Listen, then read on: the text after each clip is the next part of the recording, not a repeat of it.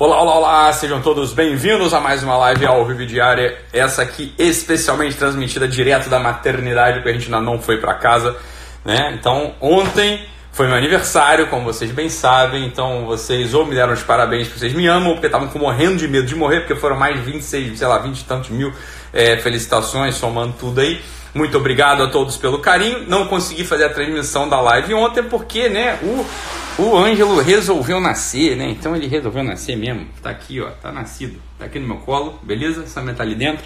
Então, é, essa live ela vai ser transmitida ou até dar os 20 minutos ou até, né, ele acabar a validade dele, né? Começar a chorar, sei lá, ou então, né, sei lá. Aí, aí não tem hoje uma live imprevisível, beleza? Mas, em primeiro lugar, muito obrigado a todos aí pelo. Muito obrigado a todos aí pelo. Deixa eu. Vamos, vamos fazer junto a live aqui. Ângelo. Eu falei José.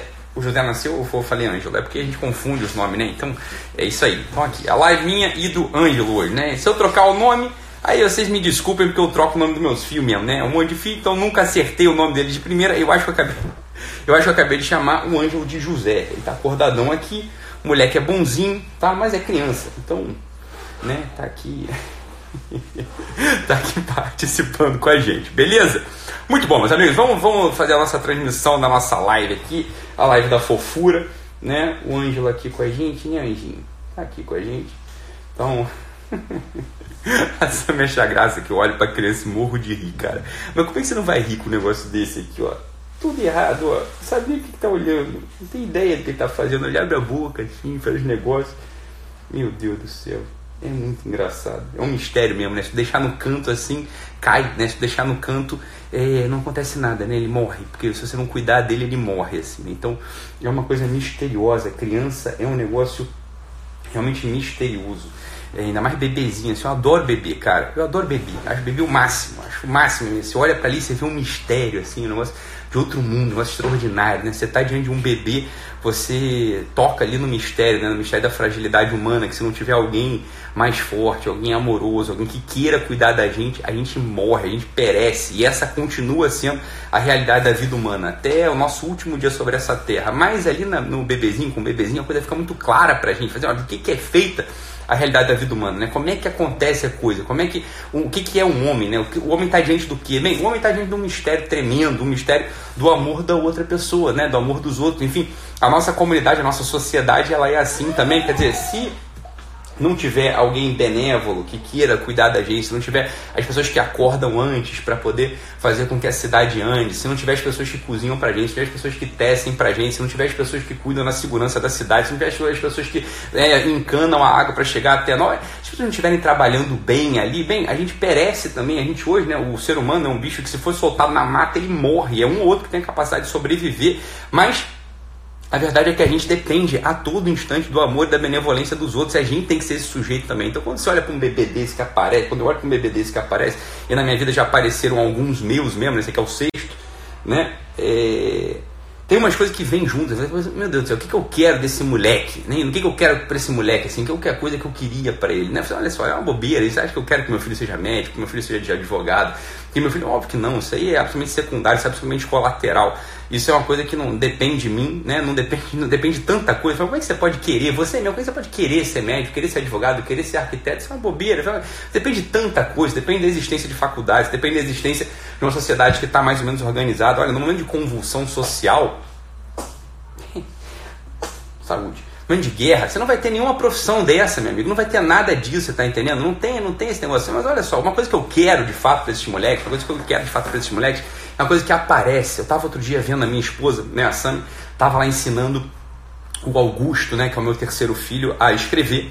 E ela tava falando o seguinte: olha só, Augusto, não importa que você escreva rápido, não importa que você termine, importa que você faça mesmo que seja devagarzinho, mas com boa letra, né? E aí me, me, imediatamente me veio aquele poema, né, do, do poeta de Castilha, né, é, do Antônio Machado, despacito é buena letra, que hacer las cosas bien importa mais que hacerlas, quer dizer, fazer as coisas bem feitas, fazer as coisas com sentido de, de transcendência, fazer as coisas é, com o coração nelas importa muito mais do que terminá-las. Então o que, que eu queria para um filho meu? Eu queria que um filho meu ele pudesse encarnar uma coisa que a gente pode chamar assim de materialismo espiritual, sem nenhum medo da gente ser um tipo de materialista espiritual. Não é um materialista hedonista, não é um materialista do prazer, mas é aquele sujeito que eu queria para esse moleque que ele fosse um sujeito que conseguisse olhar para as realidades desse mundo, conseguisse olhar para as realidades mais materiais desse mundo, conseguisse olhar para aquelas situações intranscendentes do nosso, nosso dia a dia. Ou seja, quer dizer, ele está ali, no, né, independente do que ele faça, independente do que ele faça, brincando com os irmãos desde pequeno, ou então no colégio, ou então estudando em casa, ou então olhando para uma pessoa, ou então no trabalho que for, o trabalho da fábrica, o trabalho no laboratório, um trabalho dentro do hospital, mas que ele conseguisse olhar para aquela situação mais intranscendente de todas, aquela situação mais vulgar de todas e conseguisse descobrir aquele brilho, aquele brilho espiritual, aquele brilho divino que pede para ser descoberto em cada circunstância, em cada ocasião, no meio das tarefas mais vulgares, ou seja, que ele conseguisse materializar a vida do espírito nessa circunstância concreta, que é a circunstância na qual ele apareceu. Olha, daquela mesma forma ali, como o sujeito que é religioso, né? Cê, cê, não sei se vocês lembram dessa passagem, né? Isso tem, isso tem vários textos religiosos de todas as tradições, de uma grande parte das tradições religiosas, mas na tradição ocidental tem uma passagem que é uma passagem muito, muito, muito, muito interessante, que é na ressurreição, na ressurreição do Cristo, ele ressuscita e fala o seguinte, meu filho, olha aqui para meus pés e para minha mão, né? Olhai, né? Olha para meus pés e para minha mão, sou eu. Tocai e vede, né? Sou eu, a coisa está aqui, um fantasma, não tem carne, não tem osso, sou eu. Veja bem, a coisa, né? O Cristo ele ressuscita, ele reencarna na matéria de novo. Ele volta na matéria, ele volta com uma realidade material. A gente olha para as coisas materiais e tem que encontrar esse que, esse grão de verdade, esse que, esse grão de transcendência. Ou seja, um sujeito que ele consegue fazer isso no dia a dia, um sujeito que consegue, independente da realidade que ele esteja, bem, entre livros, ou entre pacientes, ou entre sofrimentos, ou entre alegrias, ou entre tristezas, que ele consiga olhar para aquela coisa. Isso que eu quero para cada filho, isso eu quero para cada um de vocês, que ele consiga olhar para aquela coisa ali e matar, matar, matar o fetiche do quem me dera. Quer dizer, quem me dera eu fosse mais velho, quem me dera eu fosse mais novo, quem me dera eu fosse mais magro, quem me dera eu fosse mais gordo, quem me dera eu fosse mais pobre, quem me dera eu fosse mais rico, quem me dera eu tivesse mais tempo, quem, quem me dera eu tivesse menos tempo, quem me dera eu tivesse mais filhos, quem me dera eu tivesse menos filhos. Para com essa porra desse fetiche do quem me dera. O fetiche do quem me dera é o que mata a vida do espírito, meu filho. Você Algo já foi dado para você, o que foi dado para você, essa realidade material, essa realidade que você tem entre as suas mãos, é isso que você tem entre as suas mãos, quer dizer, essa realidade mais intranscendente, mais vulgar, que você vai conseguir dar a transcendência, você consegue dar transcendência a ela se você se esforçar por buscar ali aquele que divino, aquele que de verdade que tem em cada uma dessas coisas. Isso é o que faz com que a gente consiga entrar nesse mundo, materializar a vida do espírito, dar sentido a cada uma das coisas que estão entre as nossas mãos. E aí, meu amigo, não tem tristeza. Quer dizer, você pode ter o sofrimento, mas não tem tristeza, que são coisas absolutamente diferentes. Olha, o sujeito que consegue matar esse fetiche do quem me dera, ele consegue entrar na vida profundamente humana. Esse sujeito, ele consegue, no final, de, no final das contas, né, quer comais, quer bebais, tudo ele faz para dar elementos de transcendência. É o sujeito que consegue, de fato, encontrar o sentido da sua vida. É o sujeito que consegue, diante do sofrimento dos outros, ou diante da alegria, diante da pobreza, ou diante da riqueza, ele está inscrito, ele está instalado, ele está ali dentro da vida que é a vida propriamente humana. É isso o que eu desejo para cada um dos meus filhos, é isso que eu desejo para cada um de vocês. É isso que todos os dias eu acordo e tenho que lembrar na minha vida, porque se a gente entra nesse mundo, se a gente vai para esse mundo da fantasia, se a gente vai para esse mundo da fuga, se a gente vai para esse mundo do quem me dera, a gente encontra na nossa frente uma porta chamada frustração. A gente encontra na, na nossa frente né, uma janela que fecha, uma janela fechada para a vida cheia de sentido.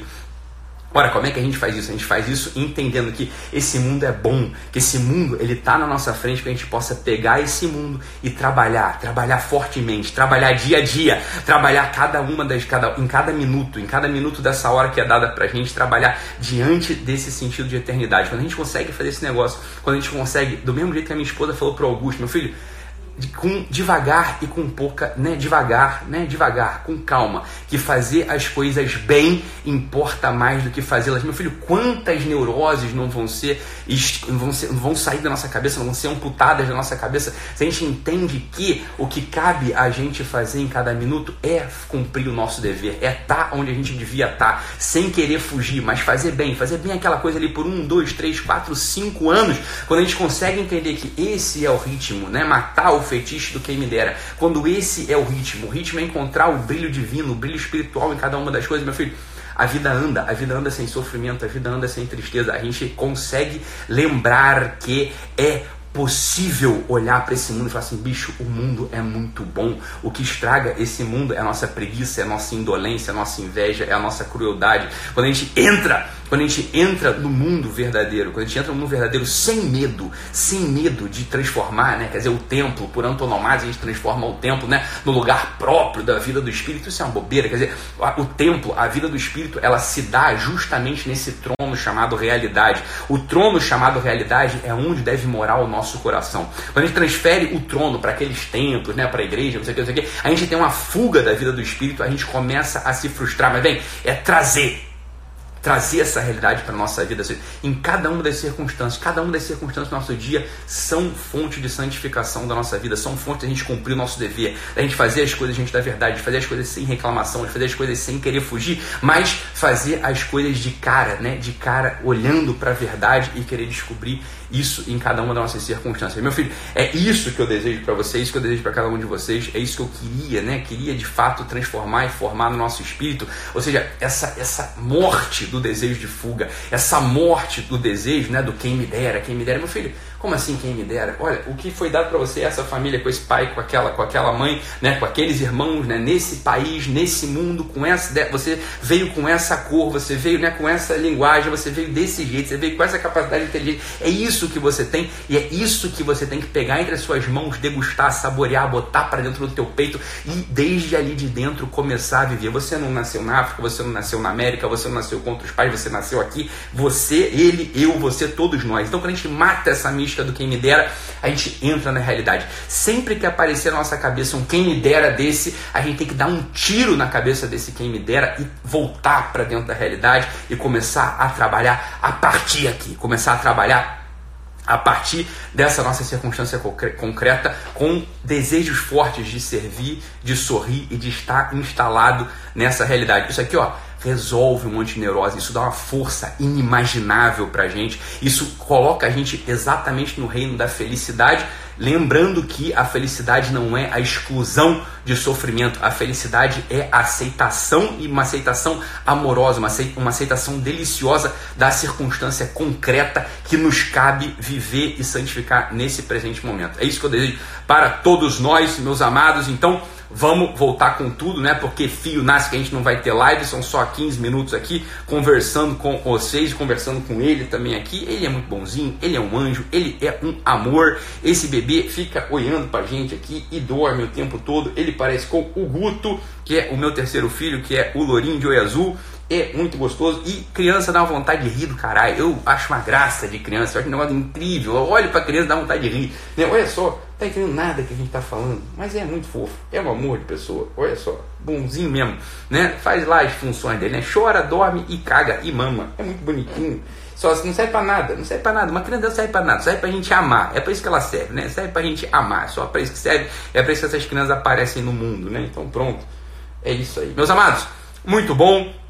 Vou ficando por aqui, vou cuidar aqui do meu filho, da minha mulher, beleza? Amanhã a gente deve voltar para casa, tá bom? Fiquem com Deus, um abraço e até. Olha quem apareceu aqui, e até amanhã. Olha aqui quem apareceu, a coautora do crime, tá bom? Beleza, meus amados? Fiquem com Deus e até mais. Eu não posso gritar muito porque ele tá aqui, porque tem as outras pessoas nos outros quartos, tá bom? Beleza, fica com Deus. Tchau, tchau, gente.